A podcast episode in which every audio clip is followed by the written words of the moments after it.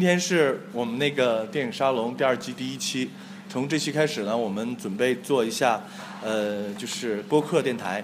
然后呢，把我们那个就是讨论的实况放到放到上上面去。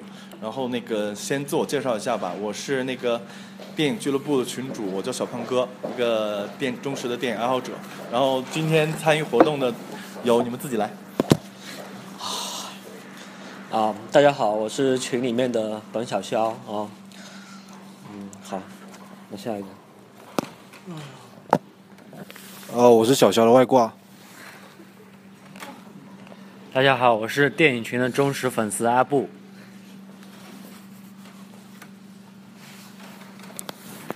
我是小肖，嗯，暗恋多年女生的 见证者。我是莲子，我是小英，我在学纹身，欢迎大家来找我做图。我是阿典娜，我是赛，我是周白白。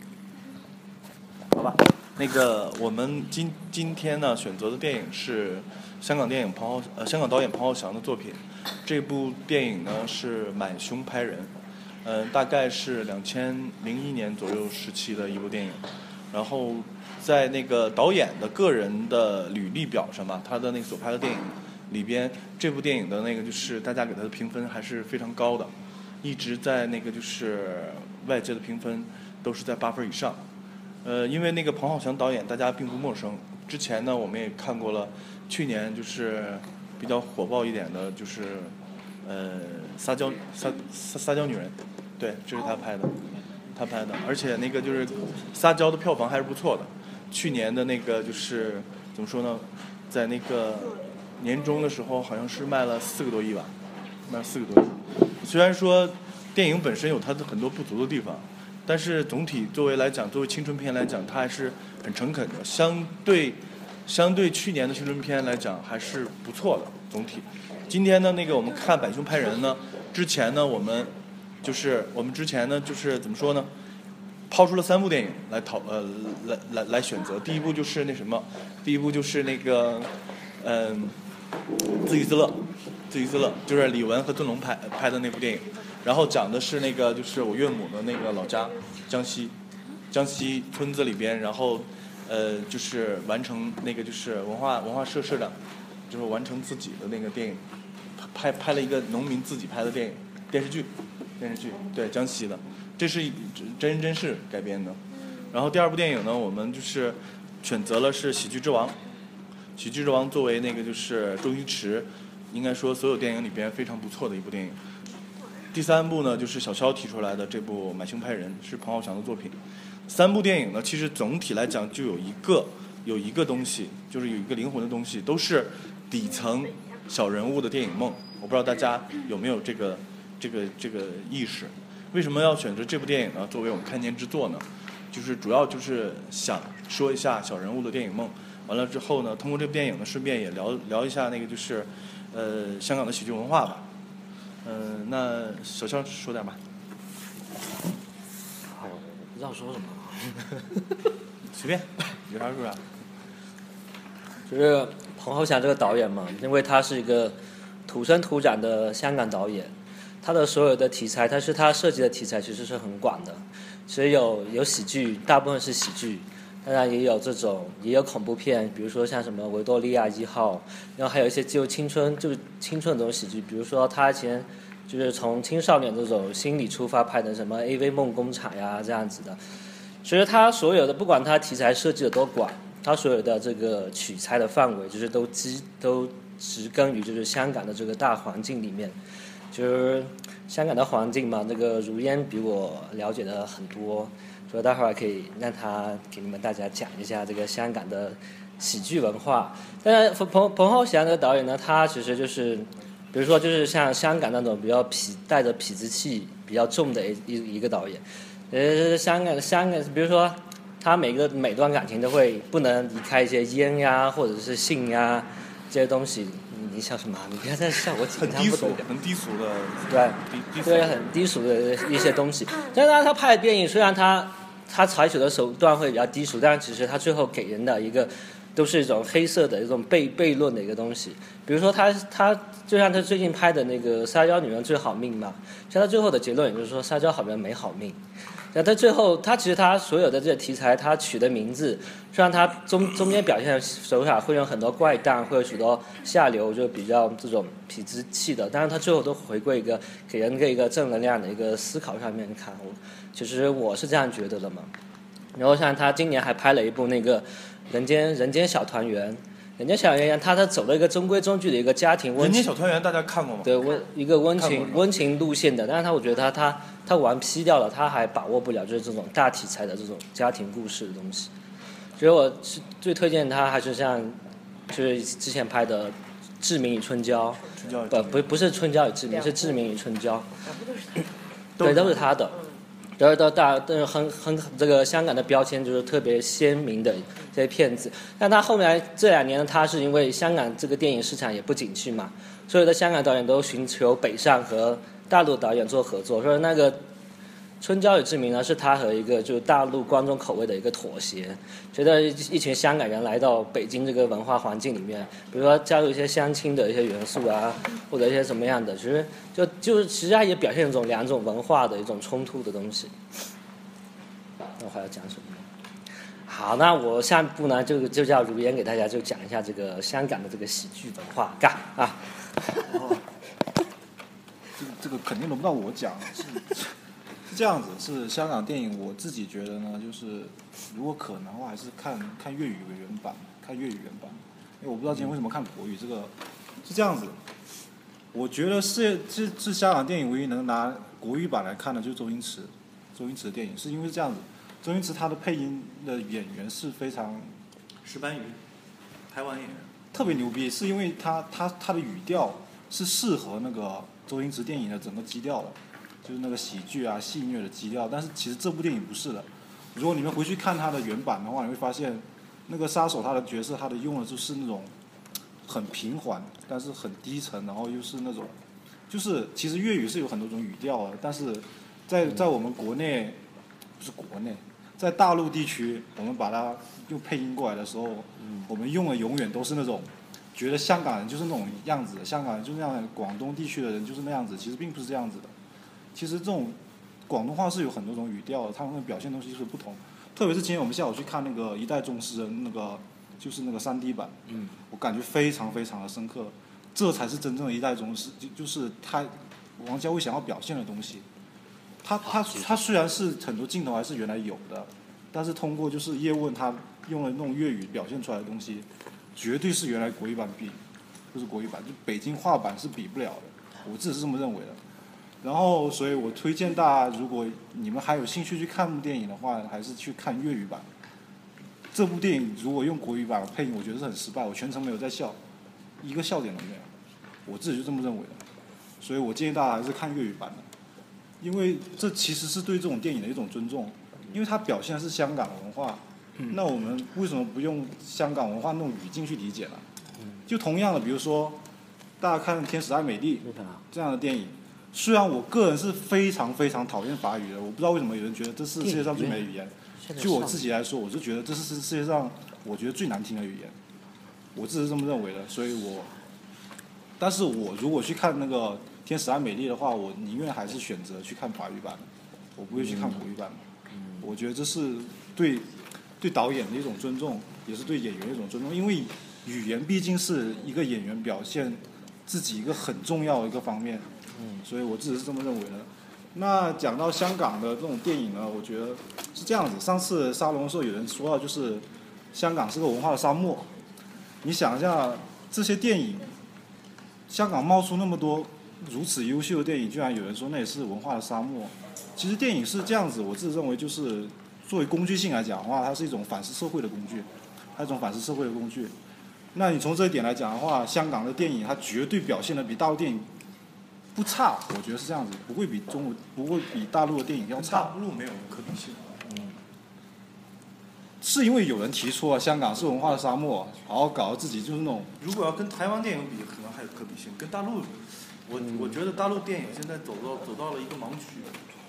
是这样子，是有人提出那也是个文化沙漠，嗯，那我只是就这点是前几期的崇儿老师提过提过这个。我觉得这两大陆和香港嘛，它背负的历史的这个包袱，背大陆背，我觉得一个过重的历史包袱，所以对它文化的开放来讲，并不是件好事情。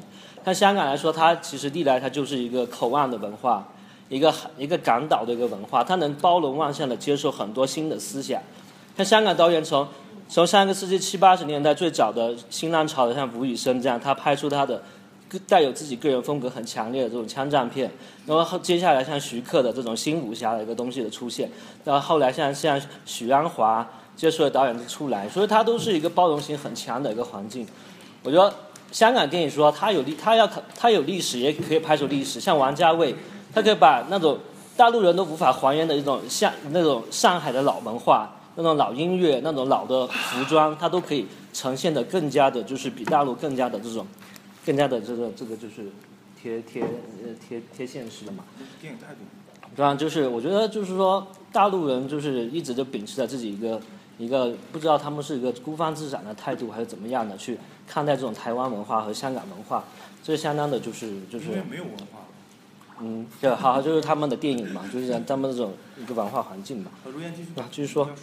说是是这样子，就是我们到底有多少人在香港生活过？比如说一个月、半个月，有人吗？在座有人吗？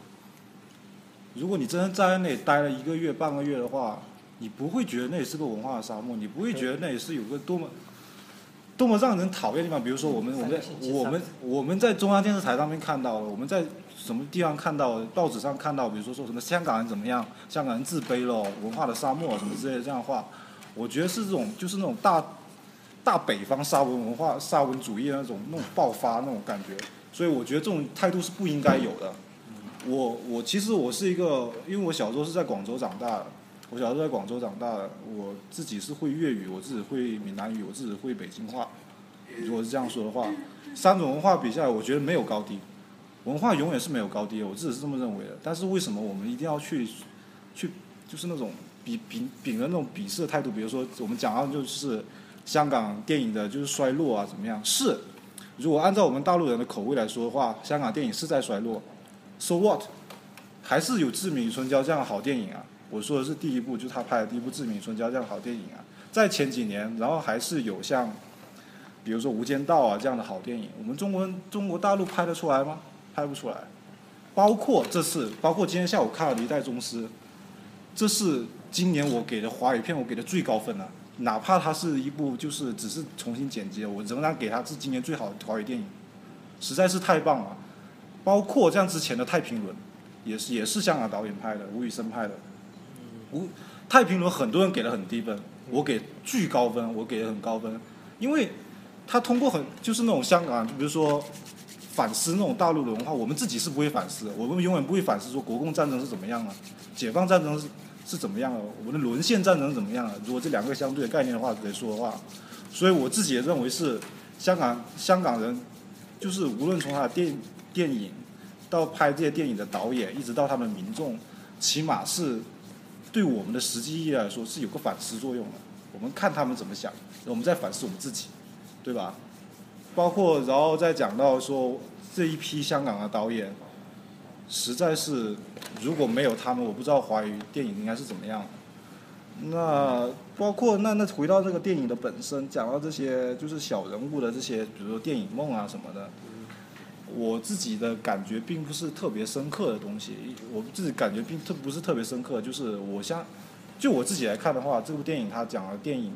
就是说小人物的所谓的电影梦啊，我要去拍电影啊什么的，我自己看来只是一种通过这个角度，然后去看香港人他自己本身的态度，就是去反思香港这个社会是怎么样的。比如说电影它只是个载体，电影只只个载载体，所以我觉得这就是对我来说这个电影的意义吧。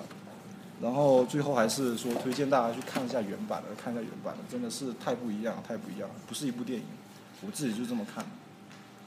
好，你过了。好，我觉得莲子老师应该说是香港左派媒体的那个那什么。然后那个你你谈一下你对香港的认识，还有香港文化吧。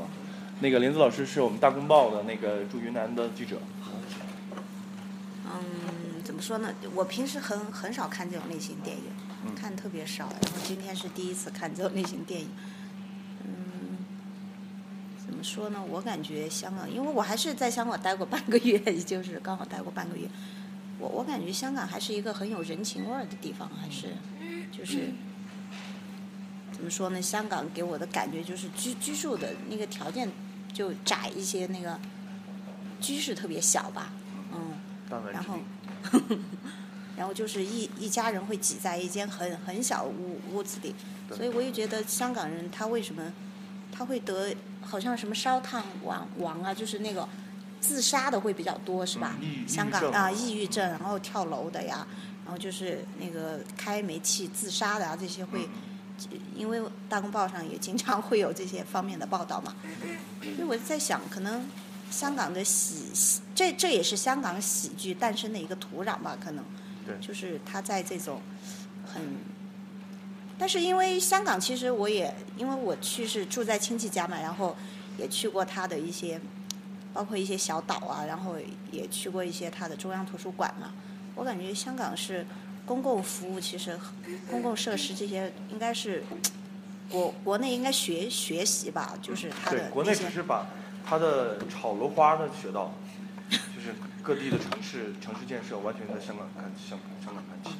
对啊，因为像我那个亲戚，他他们住那个公屋嘛，他们也是属于香港的老百姓，他们住公屋，但是，嗯，他那个公屋的二二楼吧，大概他他都会有那种养老院嘛，嗯那个老人可以住住进去，其实特别好，特别人性的，对人的照顾是很好的。前几天有个特别有意思的报道，就是，呃，当时八十年代九十年代的时候，香港那些老人嘛，嗯然后他们要养老，就去了那个就是内地，深圳，在深圳，因为当时的那个通胀，还有那个香港和人民币的汇率，不是嗯现在这个现在这个一比八这个程度。嗯然后呢，就很多老人去内地的那个那什么，嗯现在很多就是去香港，呃，去内地深圳那边的养老院都返迁回香港，嗯因为大陆的那个医疗费用太贵了。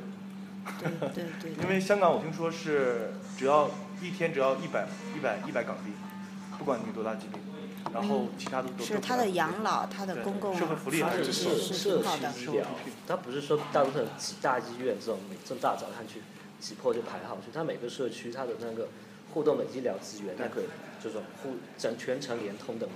如果你这里需好好嗯继续嗯嗯。前前两年说的道岸街，其实也就是在学习香港的那个模式，嗯嗯。对，老人以房养老，完了之后抵押给银行。嗯嗯嗯，中国的金融嗯还有嗯房地产倒是像，但是只学到点皮毛是吗？就是精神没有学到精髓啊。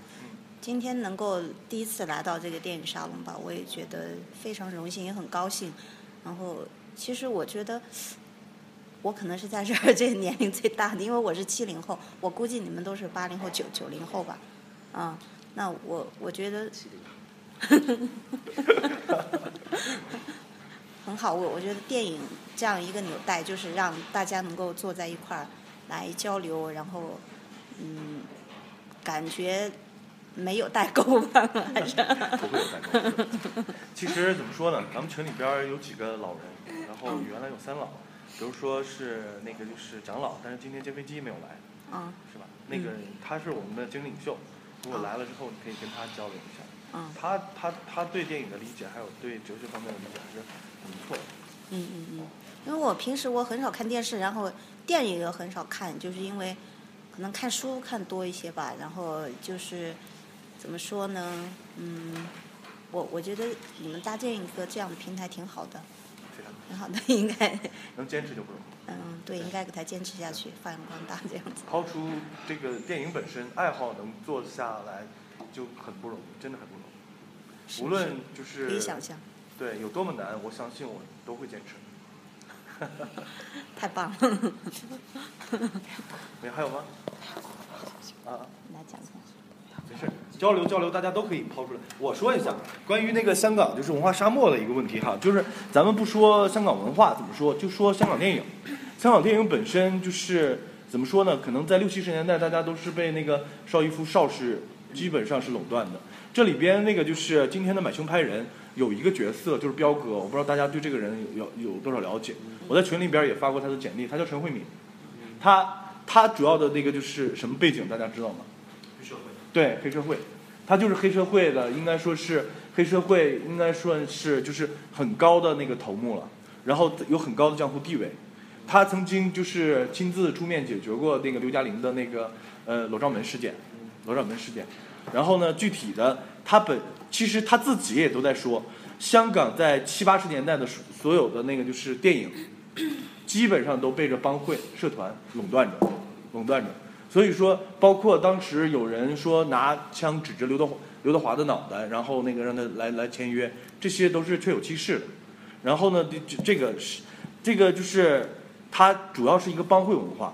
这部电影呢产生在二零零一年，再往前倒两年到三年之间呢，就是香港出现了一次问题，一次问题，那个是就是金融巨鳄罗杰斯和索罗斯做的一件那个就是事情嘛，从泰铢引起的，就是东南亚危机。东南亚危机这部电影呢，也就是在危机后期，从这个电影那个就是体现出来这个东西，也是整个经济不不稳定，所以说他就是用了一个戏谑的口吻，就是来讽刺当时的那个就是生活状态，连那个杀手这个行业都已经去做了一些卖笑的事情，然后你想整个那个大环境大环境不好，应该可能是虚火比较上升，所以说。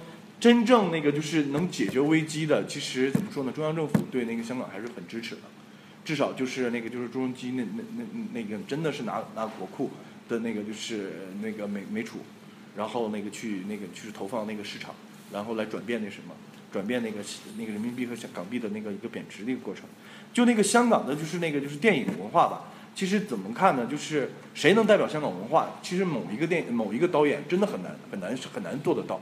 他都有擅长的地方，比如说许许鞍华，咱们刚才提到许鞍华，许鞍华导演，王那个王家卫导演，他们走的都是文文艺片路线，是不是？那喜剧片路线呢？喜剧片路线，对，周星驰、王晶啊，黄浩翔，对，啊，对对对，啊，其实它就是会出现两个两个的东西，两个的东西，就是一个是有内涵的，有内涵的，比如说周星驰的《大话西游》。大大家看《大话西游》的普遍的感觉就是笑着笑着不知道怎么就哭了，是不是？这个可能是大家最最最最重要的一个感觉。包括他那个就是当他那个就是那个就是戴上那个紧箍咒之后，然后去救紫霞仙子，还有那个在那个西洋武士说他像一只狗，大家不就是很多段子在那个解读他像一只狗这个问题吗？这个。以周星驰为代表的，就是比如说彭浩翔，还有那个就是那个那什么，就是那个许氏双雄，许许氏兄弟，对，许冠杰、许冠文两个兄弟，这个代表之前的那个就是一个一个，之后呢就是一个被那个就香港文化所不认可的一个喜剧导演是谁呢？王晶，这个就是拍片子可能到历史以来没有超过王晶多的吧，但是那个在主流界还是不不被认可的，对。他他以他的什么东西呢？就是无厘头文化，然后狗屁屎尿的这些东西来搬上，他核心的东西没有什么内涵，没有什么内涵。但是现在你看大陆这个市场，这个畸形的电影市场特别特别有意思，卖钱的卖钱的电影，那个中国最卖钱的一部电影是谁？泰囧，泰囧其实就是真正的去学习了那些没有内涵的东西，他整个看下来卖了十几个亿。然后呢，其实可能是社会压力，人人的压力比较大，所以说大家就简单笑一下，不不需要去考究考证一些考证一些什么东西，就简单的释放压力。OK，这个没问题，市场也是接受的。但是呢，就是电影嘛，就像一无只要说的，电影是个世界世界语言，是个世界艺术。然后呢，那个怎么说呢？还是要传达这个载体呢，还是要传达一些文化的内涵的东西。相相相相比较之下，就咱们台湾来讲呢，就是喜剧相对来讲弱一点。它主要是做文艺片，主要做小清新文艺片。真正的就是在呃，就是亚洲地区，它的喜剧，喜剧现在就是可能做的比较内有内涵的，就是印度电影。印度电影，咱们那个就是《三沙堡》，这个大家这个这个真的是，真的是可能是名字没起好，但是这部电影真的是很有感觉，很有感觉，很有东西。其实还有一个就是谁谁学的不错，真正的是把那个就是喜剧的精华学去了，真正的就是。韩国电影，韩国喜剧电影，我不知道大家有没有没有发现，有没有发现？其实反过来看，我们大陆电影欠缺的真多。同样的那个就是一个故事，你看，就拿最近那个那个放的那个《穿越二十岁》，我不知道大家有没有看《穿越二十岁》，陈正道导演的那个作品。陈正道之前拍的是，呃，那个《催眠大师》，《催眠大师》，然后还有《盛夏光年》，之外还拍过那个就是呃幺零幺四那个求婚嘛，那个。他的商业片可能就是运作的不不好，但是这两部导演，这个这个《重返二十岁》，大家对他的评价呢，也不是很很有保留的评价，因为有些人是先看了那个就是韩国的那个《奇怪的他》，然后呢又反过来看那个就是《重返二十岁》，因为所有的包袱都是一样过来的，所以说你看起来就没有味道。实际是什么情况呢？就是中韩两个方面呢，就是把一个本子一个本子同时来拍，同时来上，然后呢就是同同同一个故事，不同的人来拍，这样的看看看的效果，我我我不一样哈。他做这个目的是什么？为什么这样？本子是个稀缺资源，真的是稀缺资源。那他现在背后投资出品的是什么呢？也是不同的人吗？啊，就背后投资出品的也是不同的人是吧？对，呃，怎么说呢？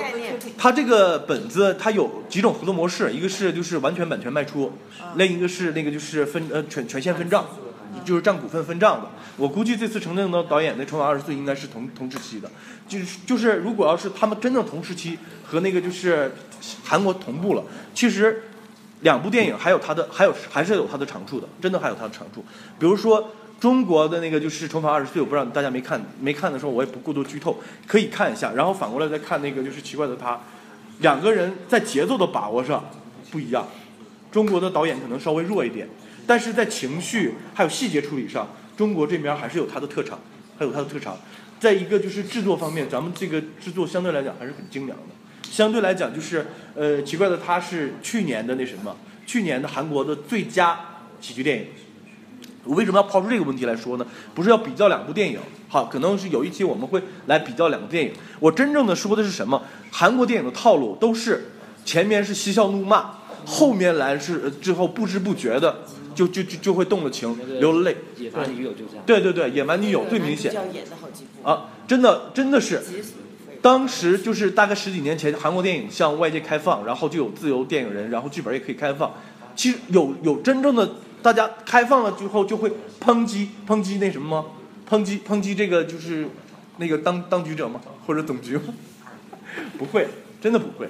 只有你去，因为今天我发在群里边，我看了一句话：只有你极度的高压，才会成形成偏激的一派；只有你没有信仰，才会让人家那小部分有了信仰。这个东西，其实文化大包容，我觉得是很有必要的。真正的韩国电影的它的套路，真正的精髓，真正是在在学那个那什么卓别林。我不知道大家那个卓别林，我我我我我我我在咱们订阅号里边也专门做过他的一一个一个一个那个收集整理。最重要的一句话就是笑中笑中还有泪，真的笑中有泪。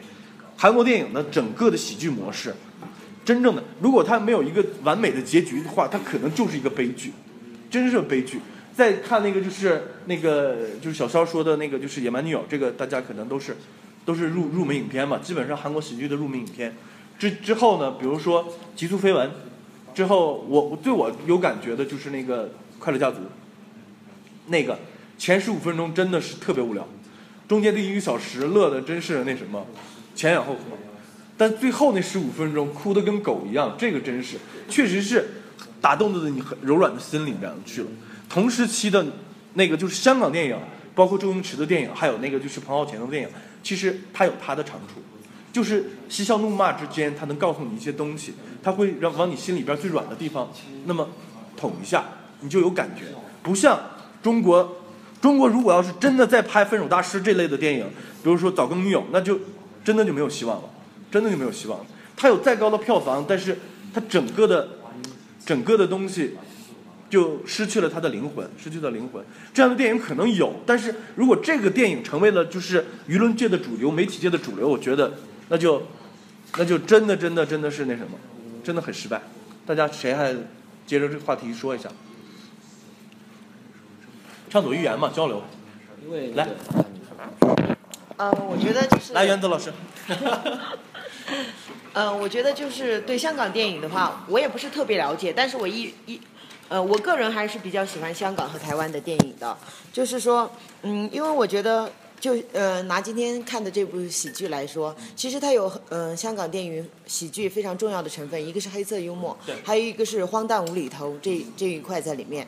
然后从细节当中就可以看出来，就比如说那个一直想要成为导演的导演的那个阿全，对不对？对他家的一些呃细节的布置，包括他那个椅子，我太好笑了，就是那个导演的那个英文单词在上面嘛，可能自己在那儿自娱自乐一下的那种。其实这些东西就是说，抛开这个嗯。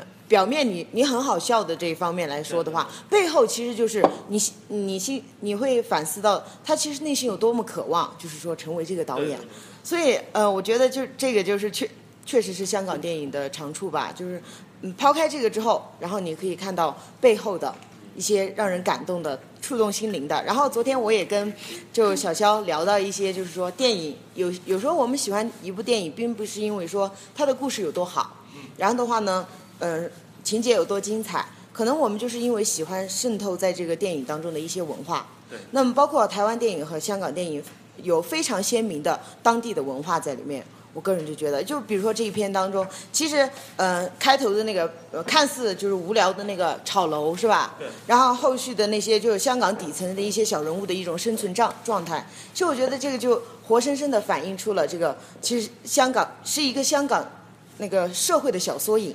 然后包括台湾电影也是这样的话呢，就可能是一些嗯当地人的生存状态。所以我觉得这个电影同样，你说的真的很关键。你看啊，香港的电影多数都是反映小市民的不对啊对对嗯然后呢，那个台湾电影呢，它就是真正的很唯美。嗯对很唯美的那种真正的社会现状其实也也是如此，也真是是是是是这样的。然后的话，刚刚你们提到了，就是说一个剧本为什么要让韩国和嗯、呃中国两地来来嗯这样子来分分别进行拍摄，可能进行。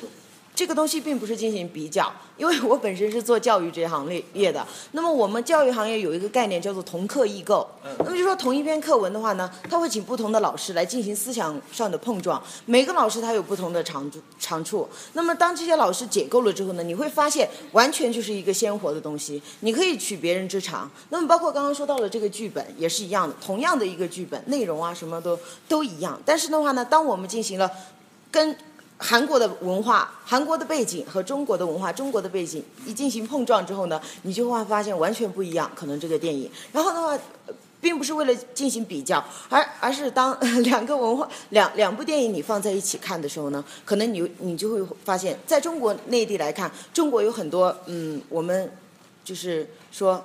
嗯，我们本身的一些东西，但是你再去看看韩国的东西，可能也有一些很需要我们吸取的东西。那两部电影再放在一块儿呢，那就会产生一个新的高度啊！我就说到这儿。非常感谢袁老师说的非常好。在我看韩国电影之前，就是呃叫什么《飞天舞》啊，那那那那部电影就是金喜善之前拍的，拍的是一个韩国武侠片。当时我在看韩国的制作，说句实话，很那时候大概十几年前啊，暴露年龄了。那个十几年前看的时候，韩国的制作真的不如中国，真的差的很多，无论是在镜头运用上、特技上、那个制作上。但是真正的是抱着一个开放的态度，他们现在，他们所现在的具备的，就是包括金基德导演啊，包括就是那些咱们耳熟能详的那些韩国的导演，包括真是呃，无论它是喜剧片、故事片、犯罪片，还有那个侦破片，每个的节奏，首先你就得把故事讲好，真的是把把故事。韩国电影院确实没中国有钱，我觉得。嗯，对，确实没钱。它故事都是取决于就是真实人物的这种喜怒哀乐，就是说他的故事取材，比如说像父父子之间的这种感情，还有就情侣之间那种恶恶作剧呀、嬉笑怒骂呀，他给他做一些夸张的一些处理，但是他他还原到本身以后，还是那个感情最实质的一个东西。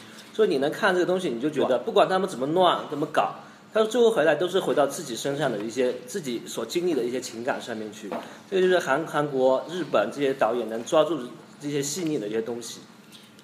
呃，说到这儿，我插一句啊，我现在就觉得刚刚就提到，就是说中国就是内地票房高的这些导呃这些片子嘛，可能就是因为这个泰囧，我觉得对内地的喜剧可能是个转折或者冲击点吧。对，就有很多导演背负的包袱太重了，就一味的只去追求票房，就觉得需要那些段子拼在一块儿就好笑，这样的话呢，就可能口碑啊什么票但是问题是房也都赢观众还买账，这是对一个很大的问题。问题就是所有的那个方式全成功了，知道吗？泰囧回归在在票房上全成功了。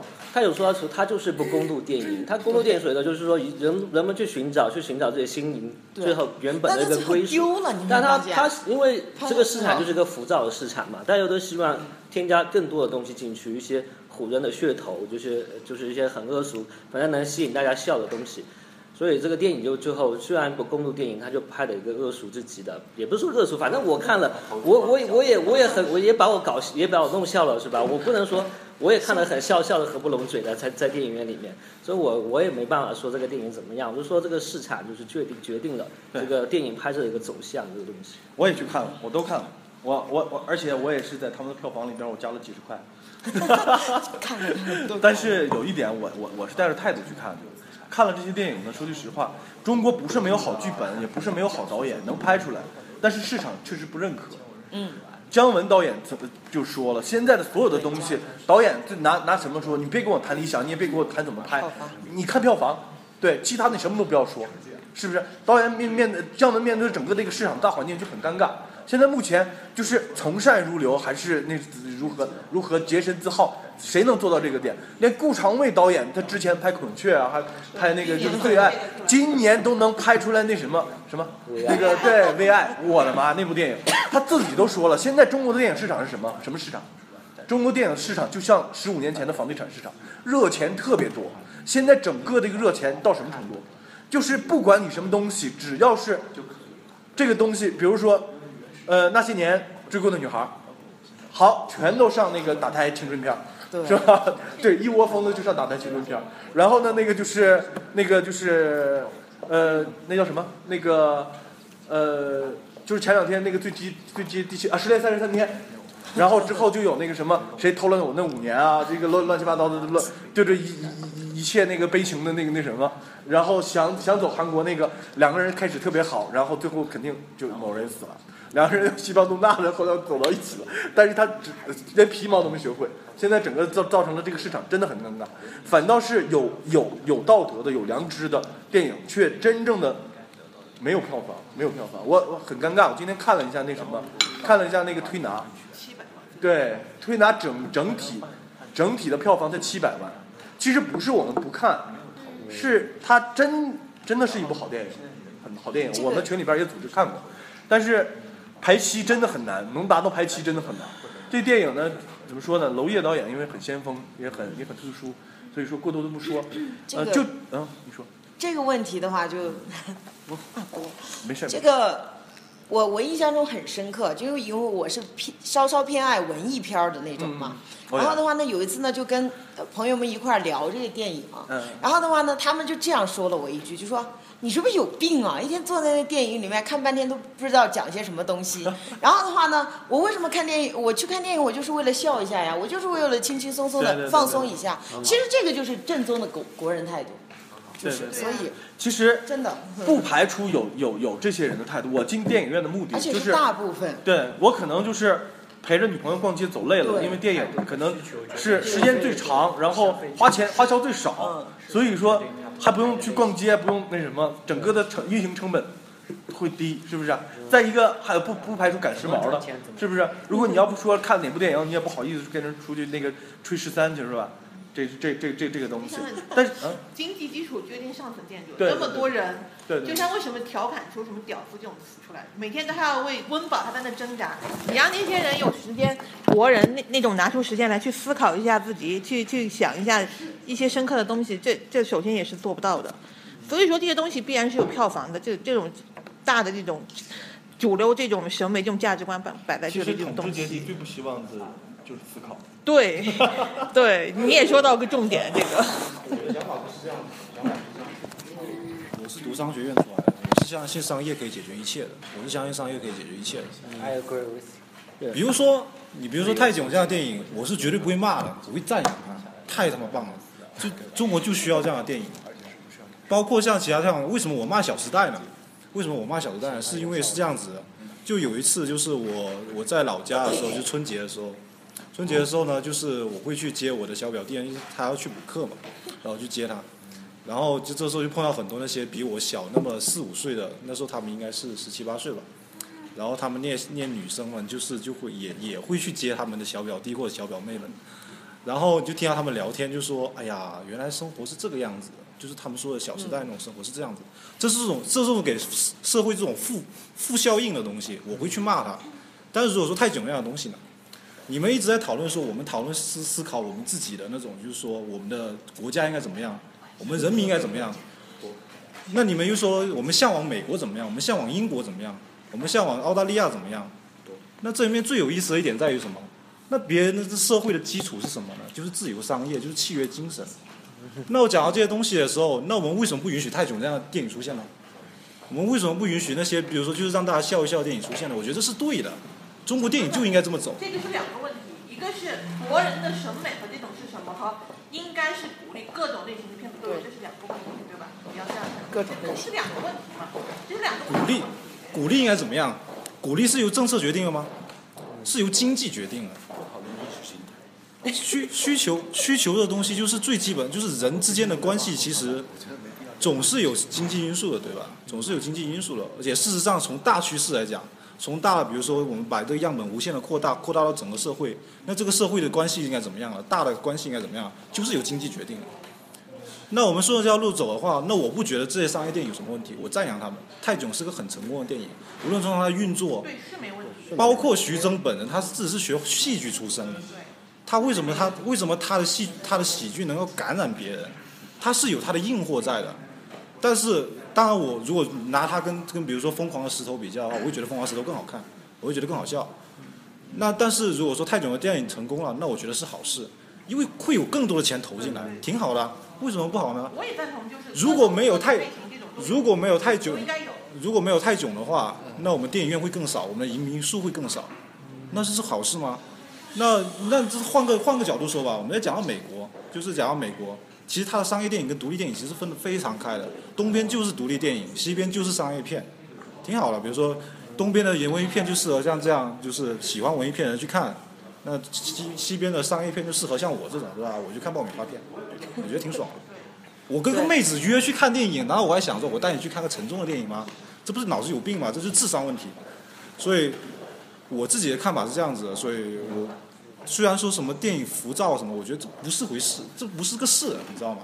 我觉得什么中国电影什么市场浮躁不是个事，钱就应该进来，钱就应该进来，进入到这个市场里面来。你的对对对，你的三观是很对的。比如说《小时代》那种三观不对，就要抵制，这是对的。我很欣赏这一点。这个来，你说，来，我举手发言啊。OK，有一次那个我跟一个妹子相亲，然后的话，然后的话那天的话就是临时挑了部电影嘛，然后照原价宰，对吧？然后我觉得其实蛮亏的。什么名？原票。原价。然后那部电影的话是一步之一步之遥啊。然后整个电影的话怎么说？呃，跟我相亲那个妹子直接在旁边睡着了，可以说。打瞌睡。呃，对，打瞌睡。但是的话，因为我对音乐的话我特别喜欢，然后包括我本人跳华尔兹，我跳的还可以。然后出来以后的话，我就说跟妹子说，哎，我说刚刚那个音乐响起的时候，我脚子在动。然后你知道当时那个妹子什么反应吗？她就像看一个怪物一样看我。她说是电影吗？是吧？是啊。然后她看她看着我，她说应该加应该发给姜文听。啊，然后她看着我，她说，你就觉得这个电影好看吗？你觉得桂纶镁演的有那么好吗？桂纶镁我说桂纶镁是桂纶镁吗？一步之遥是有桂纶镁吗？哦，不是，哦，触不可及，说错了。你触不可及啊！啊那看睡着是对的。啊，然后我就说，我就说他们各方面表演啊，各方面，整整个电影的话演的是最好的部，就是那个部分的话是他们跳舞那一节，嗯，然后包括就是孙红雷啊，各方面都演的很好。然后其实我就想到两个演员是好演员。然后我想到一个问题，就是说，比方说你跟一个人约会，对吧？这个这个人主动要带你去看电影，看电影的中途不可能说太多话，你说太多话的话，别人会说声音小一点，对吧？那这样子的话不是影响交流？对。那我们看电影的目的到底是什么？深交。对，这东西分析的层面就太就多了，而且现在很多妹子的话，你一约她，她都都都要你去看电影，就跟去昆都喝酒一样，然后你不可能说话。对，那个目的就是看电影是目的吗？如果如果看什么都都都成为讨论的那个内容，那这看电影个过了吧就成为目 的了。你懂的。看电影，就我觉得约会真的不适合看电影嘛，除非你是稳感情是稳定的，都都不喜欢你你初你初次相亲，你约人家去电影要不跟我说去苏荷，话也不苏荷那个音乐讲的干嘛响成那样，怎么说话。正着头见的往往很尴尬，你有哪有那么多话说，对不过很有意思的就是，如果你约的是个文艺的妹子，你约我要的是个文看你约什对这个么人嘛。这个我觉得像我就我就都不会约一个看一步之遥看睡着了去看一步之遥嘛，这个嗯这个是对对对一个一个道理。就是如果你约个妹子，其实如果你愿意，也是像我们这样其所好。看我们，像我们看完电影，然后我们还愿意去讨论。其实你可以从这个讨论中，你可以得出很多他的信息，他也可以得出很多你的信息。所以说，这看你怎么去做这件事情啊，这这是个技术含量非常主持人说了，高的事情。就是说，就是像呃，泰囧这种片当然是可以值得鼓励的，就是说百花齐放嘛，当然是什么样的片子都可以呈现出来。成就是说，是只是说，我是说但是不应该成为主不流。泰泰囧这个东西，它主要是它引领了整个一个方向。如果有，本身它没有问题。他把所有的方向把把投资方向钱，就觉得大家都是急功近利的，就觉得来钱来的这么快，拍电影那么容易。大家中国电影就这样子嘛，一一部电影的制作周期就差不多一个月左右就拍出来了。不用，那个《爸爸去哪儿》更短，三对，天。现在就就是，所以大家就那个就是因为人家有基础，他觉得可以赚回来的，对对对。确实是人家有基础。对，但是可以有百花齐放是可以有的，但是如果要完全是同意对，如果要是真正有良心的电影没有市场，那个才是个可悲的地方。就是说，如果是爸爸去哪儿所有的电影爸爸去去哪儿的话，那个剧，组的话去哪个县了呢？泰囧一部那个县的话，五套班子全部下文的。对，那是肯定我专门看过这个文一个一个一个市场宣传。嗯，而且全套配合。全要人家来选的，就是各种递送上来的。其实有很多对对对，种还有方案。其实文化和那个就是政府呢，真的是有挂钩的。比如说，那个最拿最简单的说吧，你们小学咱们都学过，呃，那个桂林山水甲天下。嗯，对，桂林山水甲天下这篇作这篇课文是被选进那个就小学的课本里边的。然后这个就是一个无形的资产，无形的广告，是不是？有一次曾经把桂林山水甲天下拿出了那个就是小学。但是广西政府还有桂林政府 就就极力的反对，极力的反对，是不是？所以才形成了这个东西。咱们再说远的不说，就说近的。呃，那个张天心原来当那个就是市委呃那个呃那个省委宣传部部长的时候，这个就不讨论了吧。啊好，那个就是于于荣光吧，于荣光去拍前一久去拍那个那个什么，那个去丽江拍那个那个电视剧，那个电视剧叫什么了？不知道。啊，然后那个那什么，整个丽江古城全部封城，就给剧组来那什么。其实反过来一看，丽江宣传也很大。大家通过认识丽江，可能真正是有一部电电视剧叫一米阳光对一米阳光，一米阳光。是因为我很早以前我就在丽江工作，那时候丽江真的很质朴，没有商业化那么多。我零零呃就是两千年初的时候就在就在那块儿。哦那时候那时候刚经过大地震，就是旅游刚刚兴起。就地震吧。地震之前更好。对，我更好。是地震，我第一次是地震前去的，就对跟我们车。但是，一米阳光，我的所有同学都知道了，都知道有个那个中国有个地方叫丽江，所以说这个这个你现在去看丽江还是丽江吗？其实你再去看丽江，啊，到阿布。好，没事，我就也聊聊我自己的观点。我可能更多的会去商业的角度去这个聊这个电影吧，因为我之前在那个香港三个星期嘛，英国差不多待半年啊。然后是这样的，我觉得每个电影的存在即合理，每个国家每个因为它文化不同、制度不同、审片的机制不同，那美国、英国、香港、台湾、中国大陆，它都有不同的这个文化、不同的这个经济基础。然后决定了它这个片子的类型的不同。像在美国，它可能恐怖片它有自己的客户和消费市场，然后它的类型片啊、侦探片儿有它的消费市场，科幻片儿有它的消费市场，是都有会支撑这个导演去创作的。但是在大陆呢，可能就是会情况相对不一样一些，啊，是这样一个情况吗？啊，他美国的那个对吧院线也分等级的，对对对放成片他们不是像咱们中影集团把握着整个那个放映的那个就是排期，嗯他想放什么，大家就所有人都放，就只能看这个。是美国它有一个分级制度嘛，就是像市场化的很多东西是啊，包括英英国啊、印度啊什么的，嗯，是这样一个情况。对，这个情况是对而且嗯，我嗯给大家就是补充一个那个啊就是真实的情况。我同学在呃北京的媒体公司嘛，去年投资了一部电影，去年他们公司投资了一部电影，叫什么电影？《京城八十一号》。很赚赚赚钱了那部电影还是赚了四千万。对。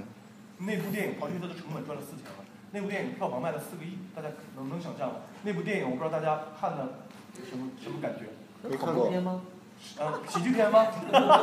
反正他妈吓到我。我没看。包括大家有没有看最近一部动画片儿赚了六千万，叫《十万个冷笑话我》？看了一下，十万个冷笑话九千六百四十万，今天的那个票房。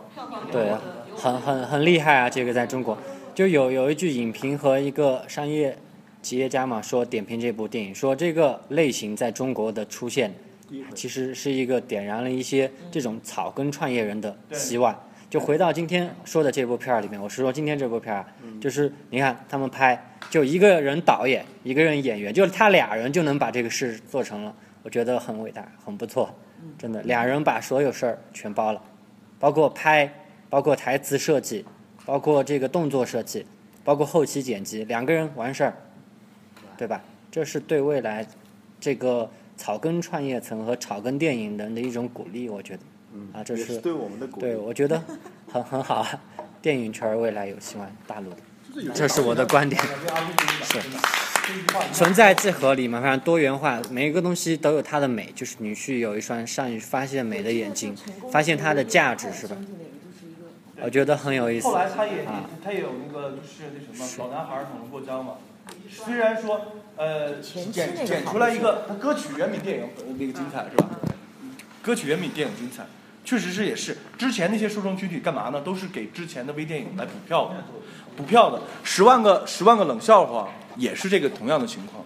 他自己做了两年就是短短的那个段子的一个动画集合，然后呢这次呢大了以后能请到周杰伦去给他配音，嗯。这个很很有明星效应。之前之前之前他在第第一部的时候就已经请到了周周杰伦。对，它里面那个泰第一部啊二真人是周杰伦配的，泰二周杰伦对就是。哦里面哪个是周杰伦配的？泰二居然每次都是然后真奇怪。不是不是，对，他是支持 周杰伦，他支持这个国产对。原创动画。对对对对，说句实话，他们在前三个短片的时候，就前三个短片一个月推出一部嘛，它的运行周期虽然说只有四分钟，但是又编段子在后期，可能小肖就有体会了，那个真的很不容易，真的很不容易。作为一个采编来讲，然后又把它创意实现在在在那个就是观众面前，当时他体会了，对这剪了一个什么？不是挺好的，挺好的，对要鼓励真的。之前之前是很干净的，很干净的，然后他自己也卖自己的平台，然后当他的点击率上了一定程度了，就自然就有那个，就是有那个就是广告商去去找他们投放。真的，反过来，其实文化这个市场嘛，最重要的还是还是还是要向市场经济靠拢。然后你才有平台，对，也得有钱，也得有钱。其实有钱是好事，但是就像对，就像一个人一样，其实五脏六腑要均衡，钱太多了过热了，然后呢，就是这个市场这个剧本儿供大于求这个情况就很很很很有问题。同样的，我们我我我同学那公司去年还投了一部电影，还投了一部电影叫《闺蜜》，我不知道大家看没看过。看了，又不幸的看了。对，很很不幸，很不幸，那部电影给他赔的，真真的是没赚到钱，是赔了。这个东西有赔有赚，有赔有赚，看你把握把握什么，把握什么东西。我完了，我就跟我那个同学交流，我说你们公司的风控难道不看一下剧本吗？就是这种青春片拿来卖，有人会买吗？完全在抄袭《小时代》那种那什么，《小时代》的口碑已经那么烂了，然后她闺蜜她能超出到什么程度呢？然后整个的他那个传递的东西，是不是？这个怎么说呢？就是我觉得，就我们刚刚讨论的一个点吧，就看个人喜欢的类型。我看完那篇部片子之后，虽然我不是喜欢那种类型的，但我也很有感触啊。就因为它刚好触到你心灵的某一点。你们喜大陆这边有对什么？你越吐槽越烂，大家要去看看它烂到什么程度。对对对对对对，春山这种。哦呦，《富春山居图》是对这几年非常伟大的电影之一啊，能和《小时代》媲美的。是的就是因为太太烂了，所以才去。人家就要知道有多烂。这才是文化荒漠嘛。一步之遥的投资方是万达，然后的话，然后万达的公子的票房，又在那里然后先骂付百分之三十，已经付了三个亿万达。然后最后票房才收了四个亿，可以算它这个成本，它根本收不回来。这个东西市场投资有赔有赚，但是如果你要是把握总局的一个方向，如果今年我有机会做那个就是文化那个就是传播的话，我那个底下不是有一个就是文化基金嘛？我的投资方向我决定是投红色故事片，不管多烂都能上，因为那个总局已经规定了九月份、十月份必须要上，而且呢规定了卫视只能两家，最多两家播放。我觉得这个市场还是很很有希望的。省片这个标准啊，我觉得大学就选过影视欣赏。嗯从那个时候那个影那个选择那个那个审片那那段话那个标准，到现在都都有本事一直一成不变，真是有一个机构能够做成这样，我觉得真的是前无古人后无来者，可以那么几十年的那个审片的那个标准，就那么一段话，这么多年来就没有任何的顺应的社社会实际发展的这个情况去更改一点点。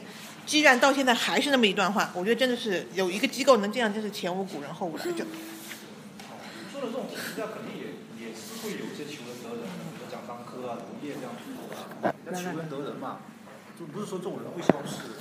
那那你说像，比如说我们鼓励这样的电影，比如说我相信，比如说胖哥啊这样是肯定是喜欢娄烨的，肯定是喜欢，肯定是喜欢蒋樟科那样的拍出来那种电影是吧？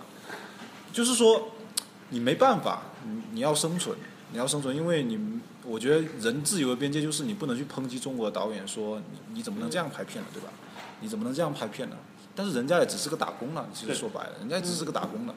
其实就像打工的为老板创造最大的价值，就是我在商学院四年学到东西的内核，对吧？这是因为这这种精神是必须要有的，就是整个社会必须要有这样的精神。你为谁打工，你为谁效力，你就为谁创造价值，对吧？那那那这从这点上来说，我觉得这个社会是往好的方向在发展。或者说一些很烂的片，他们拿了很高票房。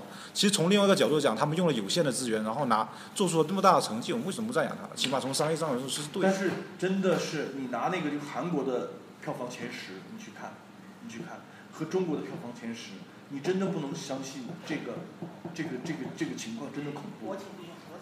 啊！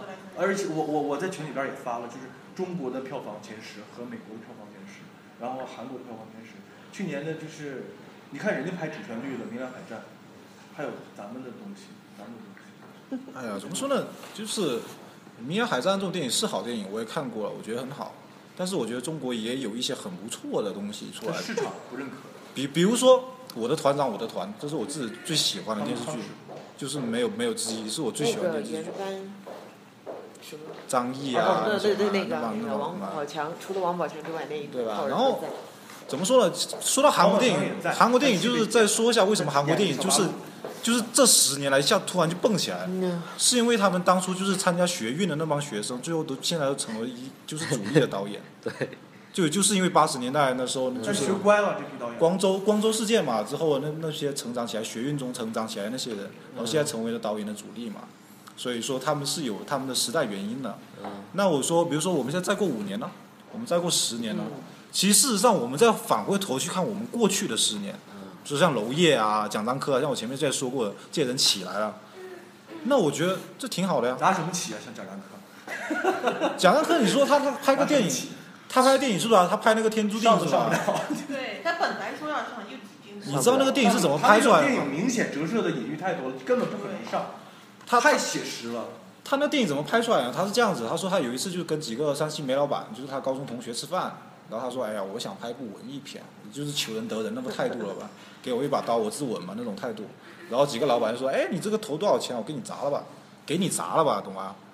其实这是不正常的，我觉得这是不正常的。不是，这个是自由电影的模式，没有不正常。对，就是西方有很多自由电影人，他是自己去筹资金，然后就拍独立电影，就是人独立的电影人。对但是你要相信，就是比如说，我不觉得就是那些可能三星那些老板们可能只是碍于一个，比如说个情面，然后给他这样做的。但如果在国外的话，起码说很多给他投资独立电影的人，其实是有自己的情怀在的。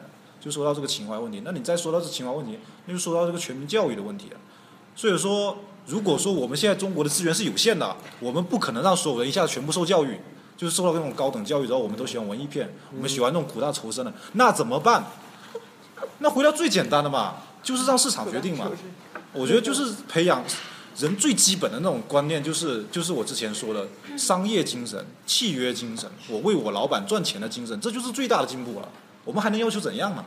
我们还能要求怎样啊？所以，哎但是怎么说呢？都是泰囧本身没有问题，但是整个这个市场的一个趋向对，出现了问题因，他而出出现了问题，真的是一个出现了问题。你看一下前十部电影都有什么，《小时代》都能排进前十前十部电影里边，然后还有那个呃呃《后会无期》，还有什么什么呃，很多，反正前十部电影能能看的真的不多，真的不多。后会无期的歌不错。嗯，其实很多电影去年有很多电影触动我的不知道大家发国产电影有没有发现哈？比如说很多电影就是都不如拍一个四分钟的 MV，包括那个什么那个很多电影真的不错，像《匆匆那年》的歌曲啊，像那个那个就是那什么，我我看了那个是《英雄有梦》，那个就黄飞鸿那个，真的不如《将军令》拍的那个就是那个剪辑出那个 MV 好看。我觉得一个半小时就是这些 这些四分钟精华都在里面。这些电影说其实不是是不是去看电影，都是 因因为话题去关注一个电影。比如说《小时代》，就是因为是郭敬明的一个粉粉丝群，对一个上海上海的那种文化，一大半那种。那不是上海文化呃，不是不是上海文化嘛，就上海那种受众，受他那个书迷影响的，肯定都要去看这个片子。其实说对小小时代小时代其实就像就像美就像英国的哈利波特一样嘛，其实那么多人都要都去看哈利波特，就就有就有多少人去看小时代嘛？你说中中国那么多人，那么上海那么多人，肯定从小多少人从小就看郭敬明的书长大，是吧？这个我还是觉得，就插一小点题外的这种，书不错。不是不是，就像就有点像这个电影，就说为什么刚刚说这个导演他今年黄浩翔、小团圆，我们对对吃饭，对你也在这里对然后郭长梁伟梁张明和那个胡兰其实郭敬明有一本书，我觉得我真的推荐你们看，《悲伤悲伤逆流成河》那本书，他写他写那种真的，我觉得那本书里面他写那个。跟他那个什么《小时代》，我我《小时代》他是那种抽风之作，真的，他是抽风之作，生了病以后的作品。他的那本书写那种，就是呃，我不知道，反正在座的可能都是，但是大家都是一个那种很很健康、很很温馨的一个家庭环境成长起来的那种那种，都希望大家在座都是这样。但是我有一类型，他那本书里面写的就是那种，一个是单亲，然后家里面是很有问题。总之来说，我觉得还是有点力量，还是比较写实那种，一种单亲的畸形的家庭里面的青春期的那种那几个小孩那种那种那种，然后其实他描写的那个挺是挺细腻的，他的。反正就是《小时代》这个书，就是他的抽风之作。反正我我我我的我的观点就是这种。好像大家都说了很多，我就觉得嘛，现在国内为什么没有没有好的作品，或者是像潘哥说的，好的作品上不了台面，没有市场支持？我觉得最主要的原因还是因为我们的思想走得太前了，我们社会本身的这个进步其实没有我们思想那么快，因为我们现在呃作为一个中国人。呃，只要你想知道什么，你肯定知道得了。想知道就能知道，嗯没那么容易吧？我没那么容易，但是你肯定能知道。是问谷，呃，问百度。没没没，你可以，你可以翻墙，对不对？你可以很多很多途径，你都可以完成你想达到的梦想，对不对？所以说，还是因为我们总的来说，就是现在如果体制完善了，然后更人性化了，我们的导演、我们的演员没有那么多压迫，他自然而然的作品就可以上来了。然后我们我们的市民，然后观众对自己选择想看的东西也会比较多。现在就说像那个比较拜金主义吧，然后《小时代》为什么那么火？呃，我弟弟的女朋友去看了四次，哎呦我去！牛牛牛！真的去看了四次，就是可以可以看全场对对对对对对，就是那样。然后每一次都尖叫，每一次都没有，就是八七年的。啊？啊，没没，我我总结了一下是什么原因。他八七年的，然后在银行工作，那个压力特别大，然后对金钱的意识特别重。他他的他的那个世界观就是他想干什么，只要他他能苦到那个钱，他就去干什么，不管其他的什么。什么什么别人怎么看啊，什么想法啊，他不管，他想做什么就做什么，就很自由的一个人。最大自由不是我能做什么，而是我能拒绝什么。哦，对对对，但是他还没走到这一步，所以我想说的就是，我们现在的思想已经越过了我们现在的发展，所以有的人有的人站在了一定的高度，他就会反思，对，觉悟了，觉悟的人，觉悟的人就会反思，没觉悟的人就向往觉悟的人，然后还有一些是不知道自己是想干什么、没有目标的人，就随波逐流，就是这样。然后再想到今天这个一代宗师的一句话，就是武功的三个境界，第一是见见自己，然后第二层是见天地，然后是见众生。其实我们现在追求只是见天地而已，我们知道就见天地，我们知对错，但是我们怎么见众生呢？可以讨论易经了吗？见众生是一个，就是见众生，毕竟是一个，就是我们应该怎样解决这个问题的这个方法论的问题嘛。那我们现在讨论只是说，妈的，怎么中国社会这样子，这么操蛋？我们只是讨论只是这个问题。没有，我们还是很爱中国的。就 就是说，OK OK，所以说我喜欢你社会也很 啊、美国它是这样子，它其实它它都是有操蛋。它是有个修复功能的，是吧？就它它的政治政治理念就是 check and balance，check and balance，他们起码会自自我去检讨。那我们中国有没有这样的东西呢？我们我们连这个制度，对嘛？我们连这个制度都没有。那并不是说美国人比我们强大，无意中进步，只是说他们那个社会，他们有个自我修复的一个机制。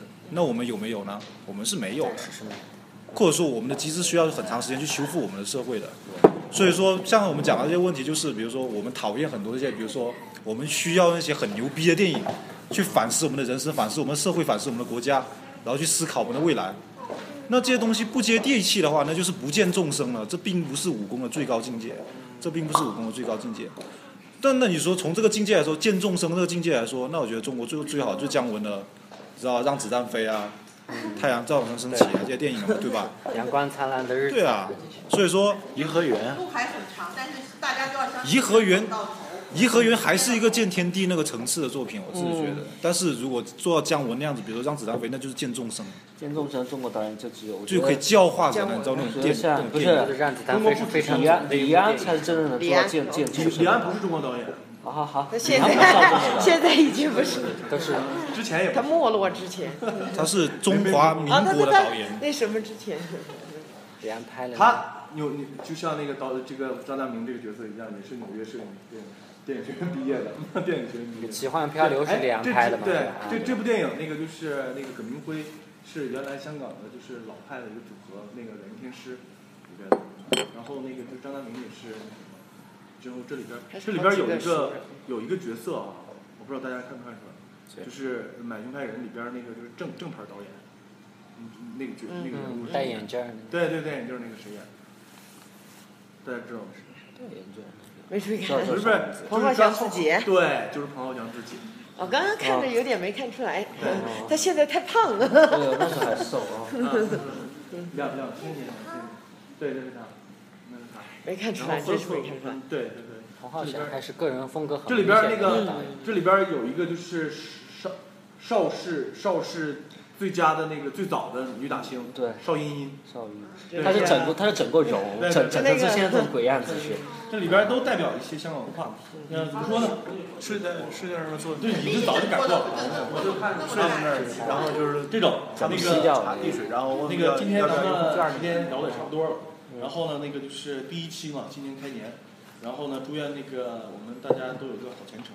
来点实际的。就就就就就呃一一份儿有纪念品，纪念品来来者都有，来然后那个那个一个那个就是瓷器，之后瓷器对象象征着那什么。是哪个磁场呢？我忘了具体的，反正成本还不低。对，之后我就是给大家谋个啊，扯那么多蛋值啊，扯那么多蛋子啊。对，谋个福利，然后就是那个有 个就可以拿出去摆就是希望我们大家就是今年的工作吧，之后赚一个盆满钵满这么一个问题，也也象征着就是我们电影群的蒸蒸蒸日上。然后呢，那个就是我们的那个我的想法和意愿哈，今今天因为就是人也不是很多，但是呢，我的理想就是希望我们群，然后有一部属于自己的微电影，就这么简单，就这么简单。然后我希望就是努力吧，努力吧。然后怎么说呢？无论是走怎么走，可能越走越孤独啊，还是怎么说？因为就像那个刚才就是大家说的，看电影的目的是什么？其实我们做这个东西目的也也其实很单纯，就是为了。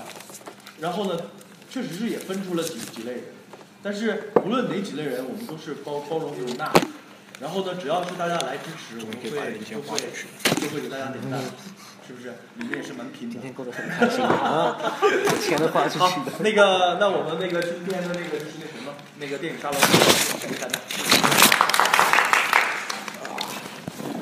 我靠！来，大家去看一下那个《一代宗师》三 D 啊。